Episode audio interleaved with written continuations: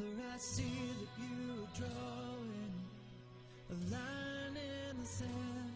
I wanna be standing on your side, holding your hand. So let your kingdom come, let it live in me. Служение «Страсть к истине». Великая ревизия церкви. Основания для государственной измены. Часть первая. Джим Стейли. Ревизия номер один. Определение понятия грех. Здравствуйте, меня зовут Джим Стейли, служение «Страсть к истине». И сегодня мы хотели бы погрузиться в сложный комплекс вопросов. Но позже вы поймете, насколько на самом деле проста тема, которую мы сегодня обсудим. Мы поговорим о ряде вопросов под названием «Великая ревизия церкви». Итак, позвольте мне сразу же задать такой вопрос. Когда последний раз церковь проходила настоящую ревизию? Может быть, 500 лет назад при Мартине Лютере? Что ж, сейчас настало время, как я верю, в эти последние дни, когда Бог призывает своих детей провести точную проверку того, во что они верят, почему они в это верят. И в конечном итоге, то, во что мы верим, повлияет на то, как мы проживем свою жизнь. Итак, перед тем, как мы перейдем к обсуждению, я бы хотел вас кое о чем попросить. Этот DVD состоит из трех частей, из трех программ. Первая называется «Что такое грех?», и мы поговорим об этом сегодня. Это будет первой частью серии учений. Вторая называется «Что такое Новый Завет?», и третья называется «Сложные высказывания Павла». По мере того, как мы будем продвигаться по сегодняшней теме «Что такое грех?», это звучит как простой вопрос. Но когда мы начнем погружаться в Писание и позволим Писанию дать определение понятий из Писания, мы обнаружим, что люди снова оставили здесь свои отпечатки, вызвав тем самым небольшие трещины в нашей теологии. И поэтому нам просто нужно будет их слегка поправить. И по мере того, как мы будем их поправлять, я хотел бы попросить вас быть объективными, потому что когда мы позволим Библии давать определение самой себе, некоторые выводы, к которым мы придем, возможно, будут не совпадать с вашими убеждениями или с вашей теологией на данный момент. Поэтому постарайтесь не забегать вперед, когда мы будем рассматривать места Писания, и не делать поспешных заключений. Это только лишь первая часть данной серии, первая часть нашего путешествия. Самый главный вопрос, на который мы попытаемся ответить, это является ли закон Божий, заповеди Божии и завет Божий, заключенный на горе Синай, отмененными и уничтоженными. Не совершили ли мы косвенно государственную измену против царя, сами о том не подозревая? Итак, без лишних разговоров, давайте перейдем к теме и начнем работу с местами Писания. Первый вопрос такой. Являемся ли мы преступниками царского закона? Как я уже говорил, мы будем иметь дело с вопросом, что такое грех, что такое Новый Завет, и, наконец, сложные высказывания Павла. Я думаю, многие из вас согласятся со мной, что большинство из того, что говорил Павел, не очень легко понять. Признаюсь вам, что в этой программе, когда мы дойдем до той части, вы поймете, что причина, по которой нам сложно понять большую часть того, что говорил Павел, заключается в том, что мы рассматриваем его слова с неправильной точки зрения. Мы воспринимаем их с нашей точки зрения, а не с его. Сила определения. Кто из вас знает, что то, как человек определяет понятие «грех», напрямую связано с тем, как он проживает свою жизнь? Как вы проживаете свою жизнь, напрямую связано с тем, во что вы верите. Вы естественным образом осуждаете то, что согласно вашей вере является грехом. Так что если вы верите, что гомосексуализм — это грех, то вы будете его осуждать. Если вы верите, что аборт — это грех, то вы это осудите. Вы не будете осуждать что-то, если вы не верите, что это неправильно. Скажу вам так, то, во что вы верите, это чрезвычайно важно, потому что на самом деле вы уже делаете то, во что вы верите. okay Окей? if Если вы верите, что что-то не является грехом, то вы, естественно, это поддерживаете. Итак, чего мы пытаемся достичь, отвечая на вопрос, что такое грех, это убедиться, что когда мы предстанем перед Богом в конце времен, наше определение греха будет в точности совпадать с Его определением греха. before we actually let the Перед тем, как мы позволим непосредственно Писанию поведать нам о том, что является грехом, давайте ненадолго обратимся к интернету. Многие из нас используют интернет в различных целях.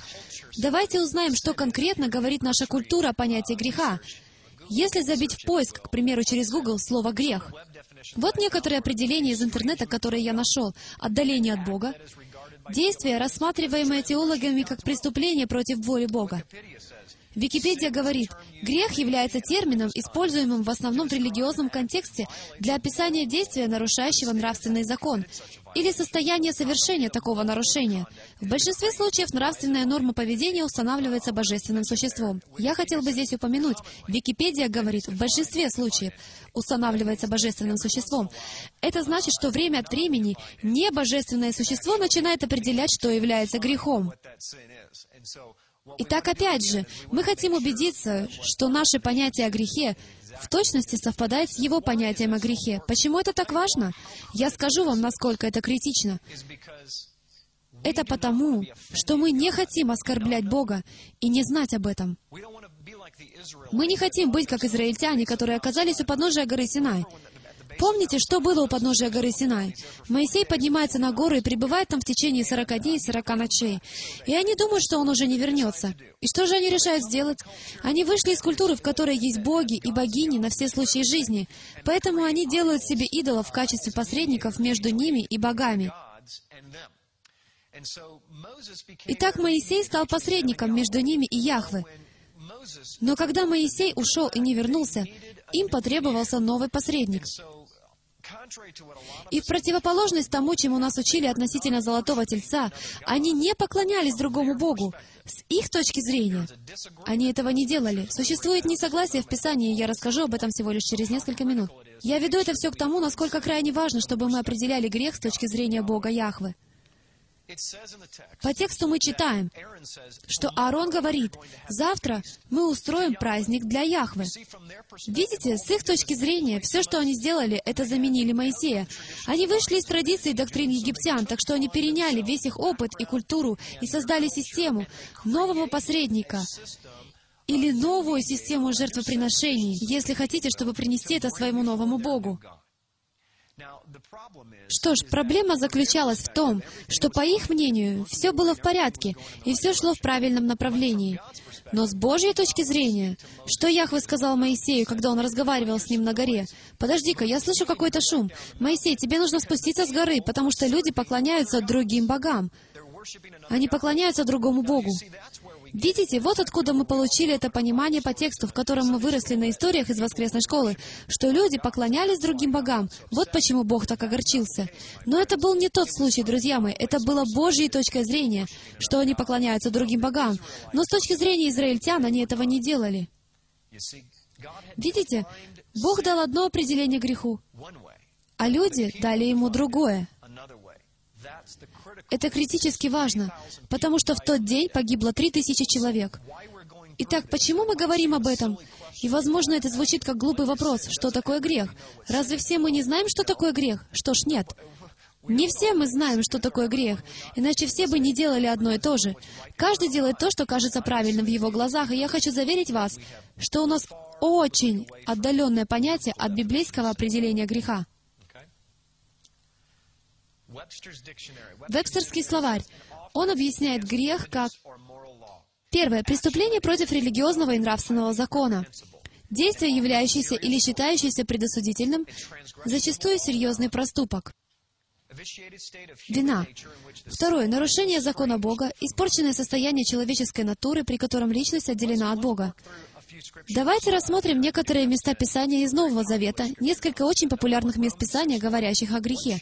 Номер один. Римлянам 6.1. Что же скажем? Оставаться ли нам в грехе, чтобы умножилась благодать? Никак. Римлянам 3.23. Наверное, каждый слышал этот стих, потому что все согрешили и лишены славы Божьей. То, как мы определяем грех, может быть прямо пропорционально тому, что мы понимаем из этого стиха.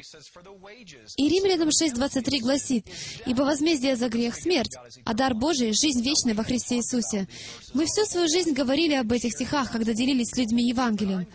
Но я хотел бы задать вопрос, что на самом деле значит грех? Когда Павел писал эти стихи в послании к римлянам 3 и 6 главах, что было в его разуме? Что он имел в виду, говоря, что возмездие за грех — смерть, и что все согрешили? То, как мы определяем грех, будет в точности соответствовать тому, что мы извлечем из этого стиха.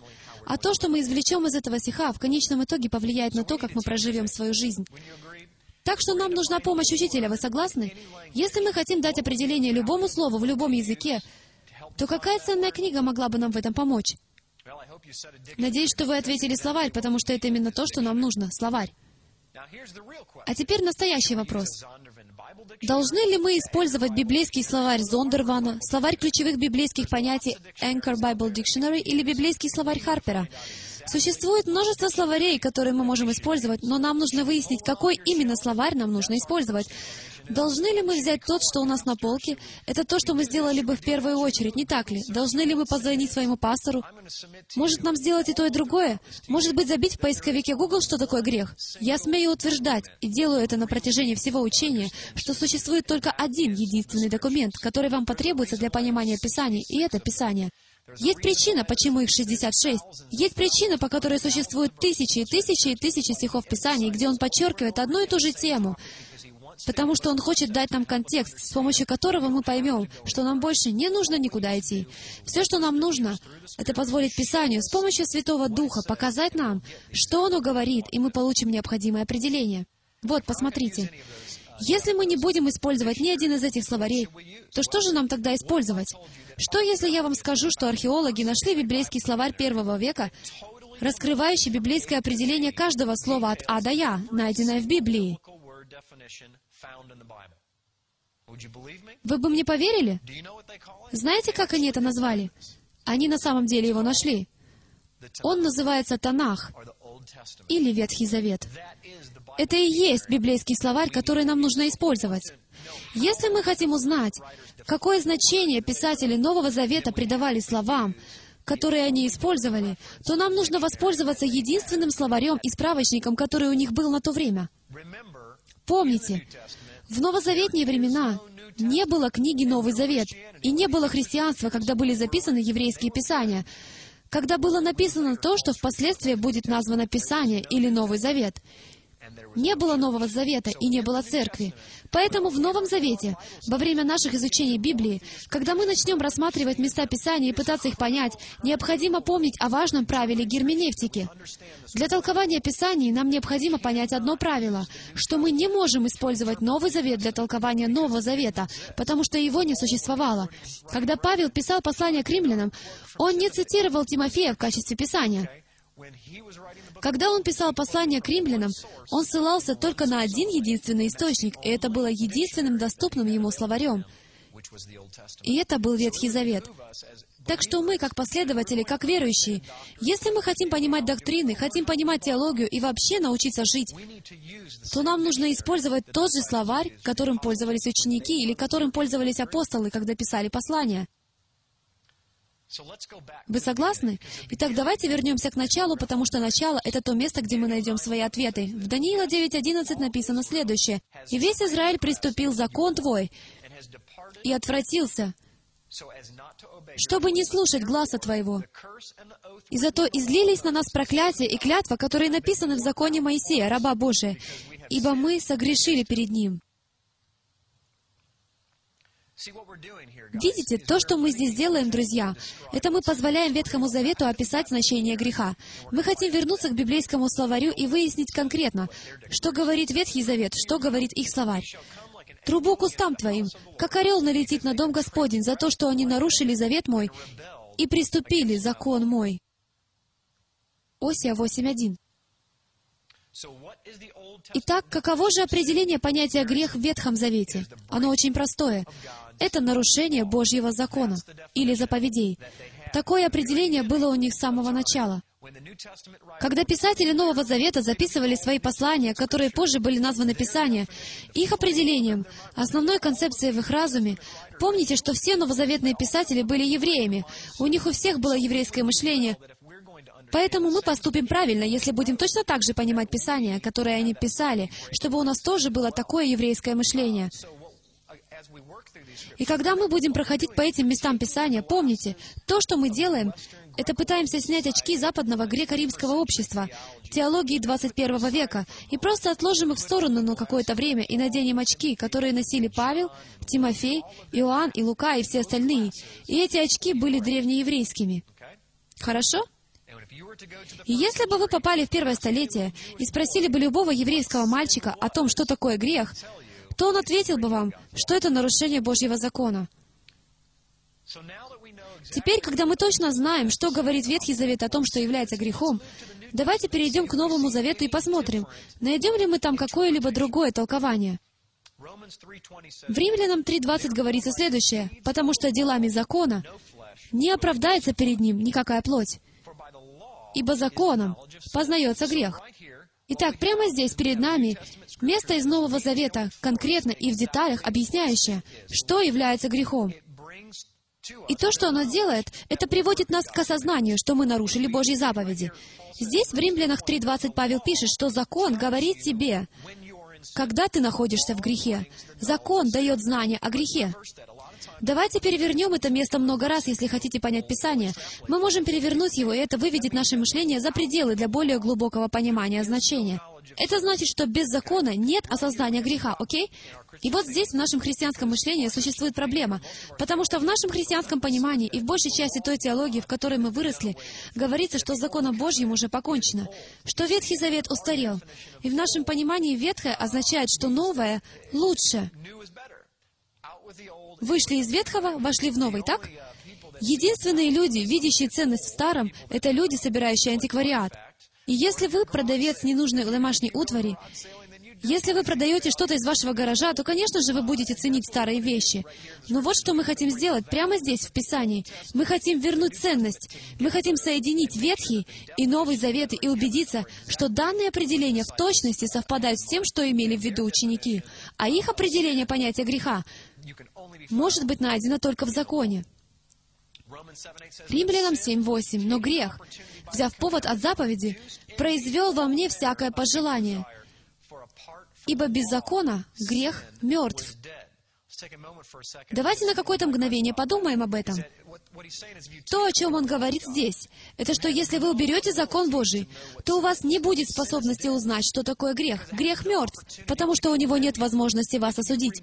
Если вы уберете закон, то уберете силу закона над вами, которая вас осуждает. Что ж, наверняка ваша первая мысль, так это же хорошо. Мы не хотим, чтобы закон нас проклинал. Но, друзья мои, если у вас нет проклятия, вам и не нужен Спаситель. Вот насколько все это критически важно. 1 Коринфянам 15.56 гласит следующее. «Жало же смерти — грех, а сила греха — закон». О чем это говорит? Очень просто. О том, что у греха нет определения вне закона. Силой греха является сам закон. Если убрать закон, то не будет греха. У греха не будет силы. Грех имеет силу над человеком, потому что закон точно определяет, что является грехом. Иакова 2.9. Президент Иерусалимского собора, брат Иешуа, говорит следующее. Но если поступаете с лицеприятием, то грех делаете, и перед законом оказываетесь преступниками. И это прямая цитата из книги Левит 19.15. Он говорит абсолютно то же самое, что сказано в Ветхом Завете.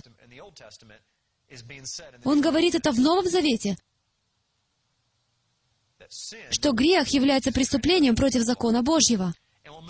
И теперь я перейду, возможно, к самому сильному, отчетливо понятному стиху в Новом Завете, являющимся непревзойденным чемпионом среди тяжеловесов, так сказать, напрямую соотносящимся с Ветхим Заветом. Это 1 Иоанна 3.4. «Всякий, делающий грех, делает и беззаконие. И грех есть беззаконие». Что ж, существует ли еще более понятное определение греха? Это преступление Божьего закона. Грех — это нарушение Божьего закона. И теперь, держа это в разуме, мы проведем такой забавный курс. Вам будет интересно. Мы вернемся и снова прочитаем некоторые любимые места из Нового Завета.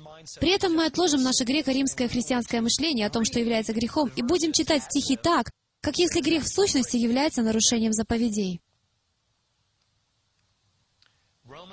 Римлянам 6.1 говорит, что же скажем? Помните, мы уже читали этот стих ранее. Оставаться ли нам в грехе, чтобы умножилась благодать? Многим из нас, кто вырос в христианских кругах, говорили, что мы уже больше не под законом, но под благодатью. Тогда я задам такой вопрос. Имел ли в виду Павел в Римлянам 6 главе, 1 стихе, что нам больше не нужно соблюдать Божий закон, и что вы можете нарушить Божий закон, потому что умножится благодать? Но прямо здесь он подробно объясняет нам, что мы не должны продолжать нарушать закон или грешить, чтобы умножилась благодать. Видите, если под грехом вы подразумеваете некое неопределенное философское понятие, например, нарушение нравственной нормы, нарушение общественных правил поведения и тому подобное, то тем самым вы удаляете силу в самом правильном понимании Писаний, которые очень плавно и незаметно свернули влево. give it 2,000 Добавьте к этому историю двух тысяч лет, и все Писание превращается в либеральное. Оно очень сильно сместилось. Его очень сильно сместили в неправильную сторону, потому что в течение всего этого времени оно понемногу смещалось не в ту сторону. Если вы вернетесь и переосмыслите Писание так, как его понимали его авторы, которые пользовались тем словарем, который у них был, то вы обнаружите, что мы не должны продолжать нарушать закон. И, друзья мои, единственным законом в Новом Завете был Божий закон в Ветхом Завете. 6.15 says, В Римлянам 6.15 говорится, что же, станем ли грешить или нарушать закон, потому что мы не под наказанием закона, а под благодатью? Никак. Наверное, это один из самых неправильно понимаемых мест Писания на сегодняшний день, прямо здесь, в Римлянам 6.15. Здесь говорится, станем ли мы продолжать грешить, потому что мы не под законом, а под благодатью. Мы уже определили, друзья мои, что это беззаконие, когда мы больше не подчиняемся юрисдикции закона, нам больше не нужно соблюдать Божьи заповеди. Нет никаких инструкций для жизни, кроме тех, что мы находим в Новом Завете. Мы под благодатью. Как будто бы значение понятия «благодать» равно свободе грешить. Да не будет этого. Говорится в шестой главе к римлянам, первом стихе. Мы не будем продолжать нарушать закон только из-за того, что мы теперь под благодатью. На самом деле здесь даже сказано, задается вопрос, что же, станем ли нарушать закон, потому что мы больше не под его наказанием? Нет, мы под благодатью. Вот что он говорит. Видите ли, закон пришел, чтобы исполнить только три вещи, и вы о них вскоре узнаете. Но перед этим давайте прочитаем Римлянам 6.23. Здесь написано «возмездие за грех», ибо возмездие за нарушение Божьего закона — смерть, а дар Божий — жизнь вечная во Христе Иисусе Господе нашим.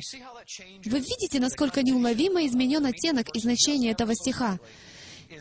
Ведь если мы дадим определение греху как нарушение Божьего закона, что является его настоящим значением, то мы получаем, что возмездие за нарушение заповедей — смерть. Вы когда-нибудь задумывались, почему? Мы все равно уже осуждены на смерть. Зачем нам вообще нужен Спаситель? Мы ходим, благовествуем, рассказываем людям о Мессии, говорим им, вам нужно узнать Иисуса. Что ж, это здорово. Но они спрашивают, а зачем мне нужно узнавать Иисуса? И первое, что мы им говорим, потому что вы грешили. Вы согрешили. Что ж, тогда вопрос. Когда мы говорим, что причина, по которой им нужен Спаситель, в том, что они согрешили, то действительно ли мы осознаем, что на самом деле мы говорим, что причина, по которой вам нужен Спаситель, заключается в том, что вы нарушили Божьи заповеди? И закон гласит, что вы должны умереть. Поэтому, если вы не хотите умереть, то вам нужен Спаситель, который спасет вас от смерти, которая вам причитается за нарушение закона, данного так много лет назад. So the breakdown. This is Итак, разложим на части. Вот как это работает. Закон был дан всему миру через его народ Израиль, который должен быть светом этому миру. Помните, Израиль был народом, призванным Богом. Они были призваны Богом, и их задачей было стать светом для остальных народов. Вам это как-нибудь знакомо? Вам это ничего не напоминает, когда Иисус в Новом Завете говорит, что Он есть свет народам? Помните, когда Он говорил, «Вы — свет этому миру»? Не может укрыться город на вершине горы. Думаете, что это было случайно? Ведь эти молодые еврейские ребята, которых с детства обучали заповедям, они знали, что они избранный народ, они знали, что они избраны быть светом этому миру. Он не говорил им ничего нового, Он напоминал им о единственном Божьем предназначении для их жизни, которое заключается в том, чтобы взять наставления, которые Он дал Адаму, которые Он дал Ною, затем передал Аврааму, и, наконец, дал их Моисею и записал их на камне, чтобы мы их не забыли. А затем пришел сам лично и сказал, «Вот как я хочу, чтобы вы их соблюдали. Я хочу, чтобы вы взяли мой закон, мои заповеди, и взяли послание благовестия Евангелия, которое заключается в том, что теперь каждый может войти в мое царство и стать частью моего народа Израиля, через Дух Святой, через веру и доверие мне, Сыну Божьему. Вот что такое Евангелие. Вот что значит быть светом для народов. Он просто продолжил то послание, которое дал их предкам, и с которым они не справились. Во-вторых, закон Божий никогда не предназначался только лишь для Израиля. Закон покрывает полностью весь мир. Вот посмотрите, что говорит Павел в послании к римлянам 3 главе 19 стихе. «Но мы знаем, что закон, если что говорит, говорит к состоящим под законом». Вот снова этот термин, этот неправильно понимаемый термин. Так что заграждаются всякие уста, и весь мир становится виновен перед Богом. Смотрите, здесь Павел говорит нам, что весь мир состоит под законом Бога.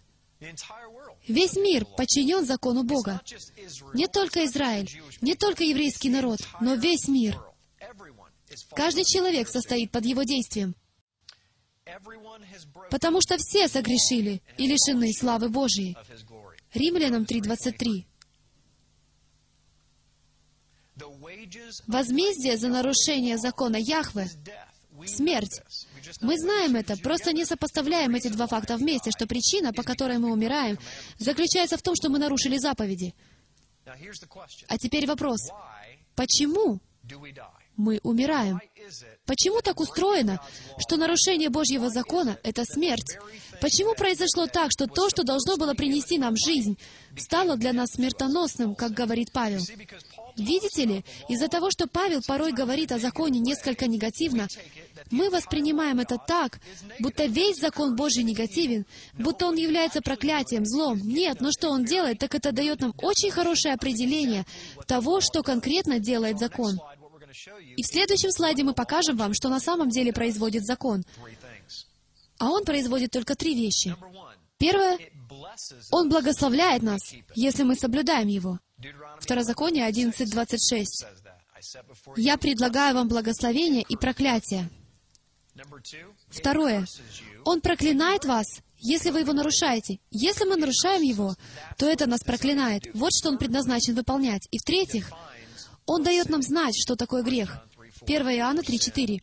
«Ибо грех есть беззаконие». Второзаконие 11.26 гласит, «Вот я предлагаю вам сегодня благословение и проклятие». И, друзья мои, это было не только для Израиля, но для всех нас. Это было для всего мира. Когда ты грешишь и нарушаешь Божий закон, то заслуживаешь смерти. И не забывайте, закон — это непоколебимый документ. Единственный человек, который может его изменить, это тот, кто его написал. Окей? Мы не можем в него вмешаться, что-то изменить и сказать, ну, нам не нравится то или другое, потому что это как раз то, что делали наши праотцы. Именно то, что делали израильтяне. Когда написанное слово было дано на горе Синай, когда было дано Слово Божье, вместе с ним предназначался и Дух Святой. Но помните, они решили пойти против этого плана. Они захотели, чтобы Моисей поднялся туда. Они хотели себе царя.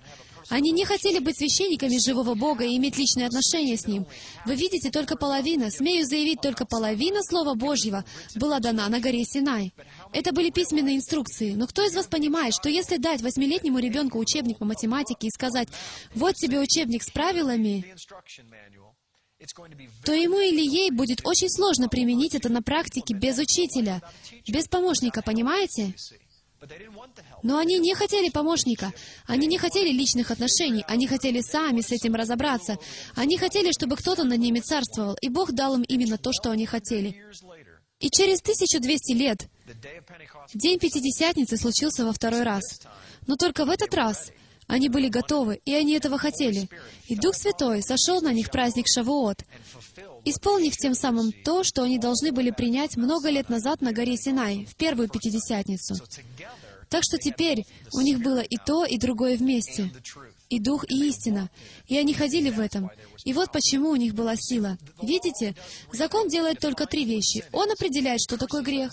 Он проклинает нас и благословляет нас.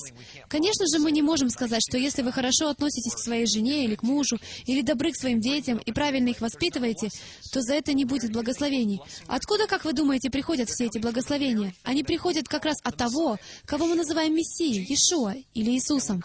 И мы называем Его Слово, ставшее плотью. А в первом веке, когда Иоанн сказал «И Слово стало плотью», каково же было его определение Слова? Это была Тора, инструкции жизни. То самое, что называлось «путь», «истина» и «жизнь» в Ветхом Завете. В Новом Завете их называли сектой пути. Почему? Потому что Иисус, когда Он распахнул свою одежду, открыть, кем Он на самом деле был, Он сказал, «Я есть им путь, истина и жизнь». Причина, почему раввины и фарисеи, и садукеи и народ были так потрясены в неверии и были просто шокированы, это потому, что они знали, что в действительности есть путь, истина и жизнь. Это была Тора, с которой они выросли. И то, чем этот человек, Равин Иешуа, называл себя, было живой Торой, живыми инструкциями для жизни, ради которых Он, после того, как умрет, пошлет помощника, чтобы учить нас, как жить. Итак, закон, как написано в послании к Галатам, до Христа, абсолютно, он больше не имеет над нами власти, нет никакого осуждения для тех, кто во Христе Иисусе. Понимаете, как это работает? Мы смотрим на это так, будто закон здесь. Да, закон здесь, Христос здесь, и «до» означает «не существует после». Но весь контекст говорит о власти. Закон не имеет власти осуждать. Мессия. Теперь в городе новый шериф. Он решает, кто остается, а кто уйдет. И если вы в нем, то вы прощены. Давайте продолжим. Итак, мы нарушили закон, и мы все заслуживаем смерти. Мы знаем об этом. Галатам 3.13 говорит, «Христос искупил нас от клятвы закона, сделавшись за нас клятву, ибо написано, проклят всяк, висящий на древе». Закон сам по себе не является проблемой. Проблема заключается в проклятии, которое лежит на всем человечестве в результате нашего непослушания. Римлянам 7.7 говорит, что же скажем? Неужели от закона грех? Никак. Но я не иначе узнал грех, как посредством закона. Давайте на минутку прервемся и вспомним общее содержание седьмой главы. Все помнят, о чем говорится в седьмой главе послания к римлянам. То, что хочу делать, я не делаю, что я не хочу делать, делаю, и так далее, и так далее. Правильно? Но что поразительно, я заметил, когда начал все рассматривать через новые очки с еврейской точки зрения автора, что если вернуться и истолковать седьмую главу к римлянам, то можно увидеть, что на самом деле Павел говорит следующее. «Я отчаянно хочу исполнить Божий закон, но не могу». В конце главы он говорит, «Умом я нахожу удовольствие в законе Божьем, но в сердце я пленник греха, бедный я человек». Он хочет исполнять Божий закон. Тот самый человек, тот самый апостол, которого мы обвиняем, говоря, что он избавился от закона, тот же самый человек хочет его соблюдать. Вам не кажется, что что-то в этом не так? Проблема в том, что он обнаруживает, что находится в постоянной войне с плотью, дух и плоть. Он старается изо всех сил соблюдать закон, но он прощен. И помните, самый первый стих в Римлянам 8 главе вообще-то должен был быть последним в 7 главе, потому что там сказано, «Итак, нет ныне никакого осуждения тем, которые во Христе Иисусе.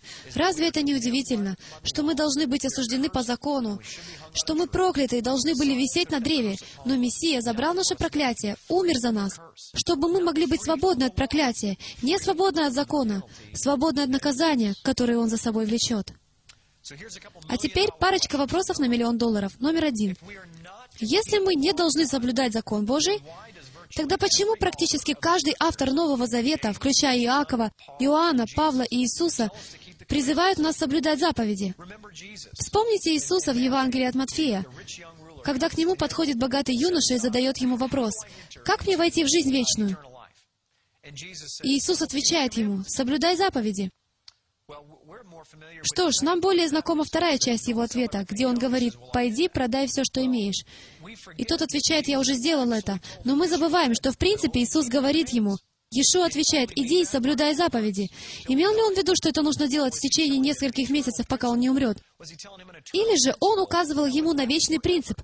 Показывал ли он ему вечный принцип, который будет действовать вечно? Видите, тот богатый юноша не собирался умирать, он собирался жить еще много лет после того. Иешуа давал ему принципы для всей жизни. Он говорит, вас научили, что путь истинной жизни — это сами заповеди. Но он говорит, я заявляю вам, что я есть путь и жизнь. Если вы будете чтить написанные заповеди с помощью духа того, что я говорю вам, о том, кто я есть, то будете иметь жизнь вечную. Видите, есть причина, почему в Откровении в последние дни зверь преследует тех, кто соблюдает Божьи заповеди и веру в Иешуа.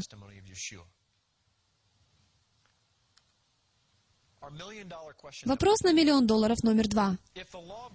Если с законом Божьим было покончено, как нам это было сказано, а определение греха — это нарушение Божьего закона, 1 Иоанна 3.4, тогда может ли существовать такое понятие, как грех? Как это может быть? Если вообще хоть какая-либо возможность существования греха, если мы не под законом Божьим, и если закона Божьего нет. И последний, но немаловажный, номер три. Возможно ли существование такого понятия, как судный день, если нормативов закона, по которым можно было бы судить, не существует? Может ли кто-нибудь быть брошенным в огненное озеро за нарушение закона, если они не подлежали ему от начала? Логика — это круговое рассуждение, которое рвется в стольких многих местах. Как только мы начинаем к этому приглядываться, вы начинаете это видеть. Если у вас нет закона, то у вас нет и греха, а если у вас нет греха, то у вас нет проклятия. Либо закон все еще существует и осуждает людей за его нарушение, и Спасителю необходимо платить за их наказание, либо он не существует, и нам не нужен Спаситель. Подумайте над тем, что мы говорим. Сегодня закона больше не существует. Он был пригвожден ко кресту, с ним было покончено, он был упразднен. И мы теперь в Новом Завете под благодатью. Но если это действительно так, друзья мои, то вот что мы имеем. Ситуацию, где нет закона, что означает, что нет определения греха, что означает, что закон не может осуждать кого-либо, и нет никакого проклятия, что означает, что нам не нужен Спаситель, чтобы принять проклятие за нас. И все мы все еще мертвы в своих грехах. Нам не нужен Спаситель. И каким образом Бог, как может Яхве устроить судный день и бросить людей в ад за нарушение чего-то, о чем мы утверждаем, что оно не существует? То тогда зачем нам нужно идти и рассказывать людям об Иисусе Христе Мессии Иешуа? Почему нам нужно говорить им о том, что им нужен Спаситель, когда сама суть наших убеждений гласит, что они не под проклятием? Нет никакого преступления, потому что мы верим, что с законом было покончено. Единственные законы, которые существуют, как мы утверждаем, это те, что вновь даны в Новом Завете. Но, друзья мои, логика повреждена в нескольких местах. У нас не было Нового Завета, когда это было написано.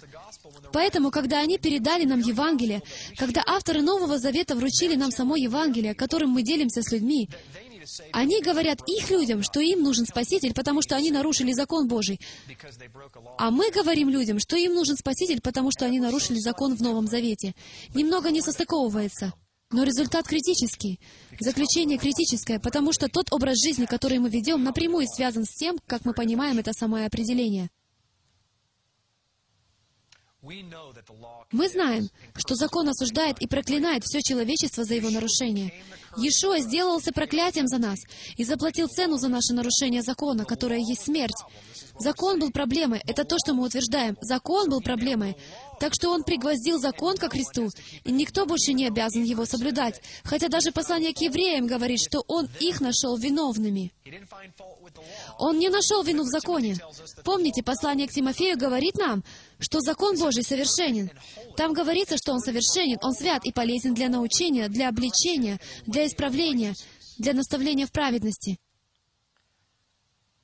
so now that there is Итак, ныне, когда нет закона, это вот то, что мы говорим, то не может быть и проклятия, что означает, что больше нет нужды во Спасителе, чтобы избавить нас от наших грехов, поскольку такого понятия, как грех, больше не существует, так как грех является нарушением закона. Поэтому, чтобы решить эту проблему, мы, как христиане, заявили, что единственные заповеди, которые нам необходимо соблюдать, Это те, которые находятся в Новом Завете. Хотя в то время, когда авторы Нового Завета наказали нам соблюдать Божьи заповеди, Нового Завета еще не существовало. И знаете что? Это хорошо, что мы находимся под благодатью, потому что она нам действительно нужна, друзья мои. Она нужна нам, так как мы были обмануты врагом насчет того, что не просто первосвященство и сама система жертвоприношений были заменены, или лучше будет сказать исполнены, но что как будто все целиком необходимо было выбросить. Видите, вот еще одна мысль. Если с законом Божьим было покончено, как нам всем было сказано, тогда это значит, что и с системой жертвоприношений также было покончено. Позвольте мне шокировать вас на мгновение. Система жертвоприношений никогда не отменялась. О, возможно, вы скажете, о, Джим, ну тут уж ты действительно загнул. Нет, подумайте над этим. Иешуа, Иисус, стал нашим первосвященником. Если же с системой жертвоприношений было покончено, то тогда нам и не нужен первосвященник. Тогда никакого первосвященника быть не может. Он не существует. Видите ли, система жертвоприношений существует, и Мессия является нашим первосвященником по той самой причине, что существует система жертвоприношений. Кровь по-прежнему требуется, потому что мы нарушили закон. Разница лишь в том, что Он исполнил систему жертвоприношений раз и навсегда. Он стал жертвой за все жертвы. Это вовсе не означает, что со структурой жертвоприношения было покончено. Это означает, что само жертвоприношение животных было выполнено в Мессии. Вот один удивительный факт. Не только с законом Божьим было покончено, как учил нас враг, что с законом Божьим было покончено. Враг, безусловно, внушил нам или же помог проглотить ложь, что это было идеей самого Бога что якобы это была идея Бога — избавиться от своего собственного закона, когда его закон на самом деле является его сыном. Божий Сын является законом Божьим. Он есть Слово Божье, ставшее плотью. Конечно же, Бог никогда бы не избавился от своего собственного Сына. Грех есть нарушение закона. Без закона нечего и нарушать. Без нарушения нет и греха. Без греха нет и Иешуа. Итак, плох ли закон? Или же он хорош? Римлянам 7.12. «Посему закон свят, и заповедь свята, и праведна, и добра». Зачем бы Яхве понадобилось избавляться от чего-то, что является святым и праведным? Позвольте мне задать вам вопрос. Говорит ли ваша система верования, что закон свят и добр? Или же она говорит, что он есть зло, рабство, что он установлен человеком и что с ним должно быть покончено? И мы закончим в начале. Давайте вернемся в Бытие, третью главу, первый стих. «Змей был хитрее всех зверей полевых, которых создал Господь Бог. И сказал змей жене, «Подлинно ли, — сказал Бог, — не ешьте ни от какого дерева в раю?» И сказала жена змею, «Плоды с дерев мы можем есть, только плодов дерева, которое среди рая, сказал Бог, не ешьте их и не прикасайтесь к ним, чтобы вам не умереть. И сказал змей жене, нет, не умрете. И вот что случилось. Вот подробности по пунктам. Бог дал им закон. Номер два. Змей сказал им, что на самом деле он не это имел в виду. Бог дал нам закон. Мы учим, что на самом деле он не это имел в виду. Уверены ли мы, что нас не обманули дважды? Друзья мои, это очень важно.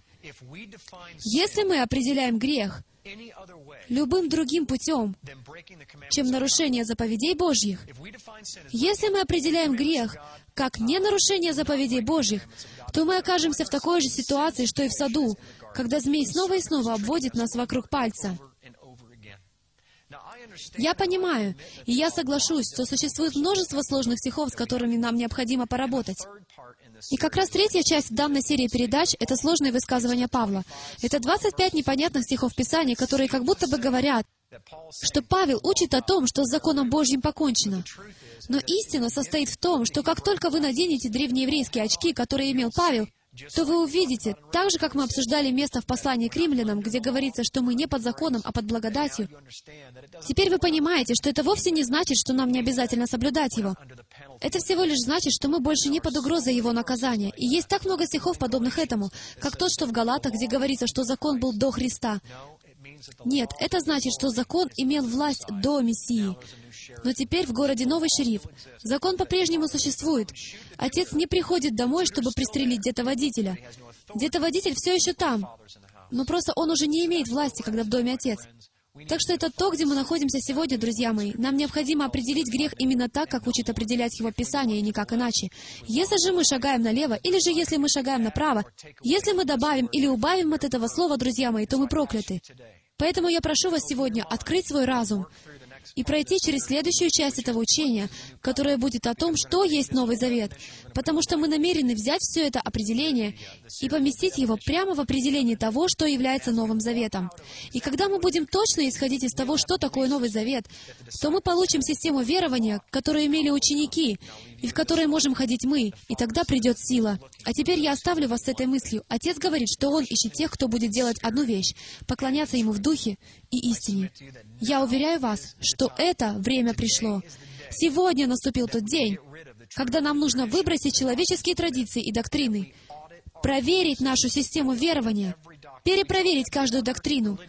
Мы указываем всем другим религиозным культам на то, что им необходимо проверить их доктрины. Теперь же наступило время нам проверить свои, потому что мы являемся невестой Христа, и жених вернется за невестой, которая без пятна и порока.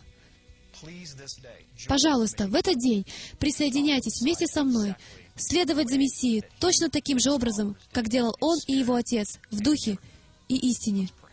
Давайте помолимся. Отец, благодарю за возможность просто углубиться в Твое Слово, углубиться в Твое Писание, чтобы определить вещи так, как Ты их определяешь. Твое Слово учит нас, Отец, что если мы просто последуем за Тобой и доверимся Тебе, то Ты приведешь нас к истине. И эта истина делает только одно — она освобождает нас. Отец, открой наши сердца, открой наши глаза, чтобы принять это Слово, независимо от того, что мы чувствуем. Отец, я молюсь, чтобы мы ходили в нем. Высвободи силу в свой народ снова. Приготовь свою невесту к Твоему возвращению. Мы благодарим Тебя за все, что Ты делаешь, и за все, что Ты будешь продолжать делать. Во имя великого Твоего Сына. Аминь.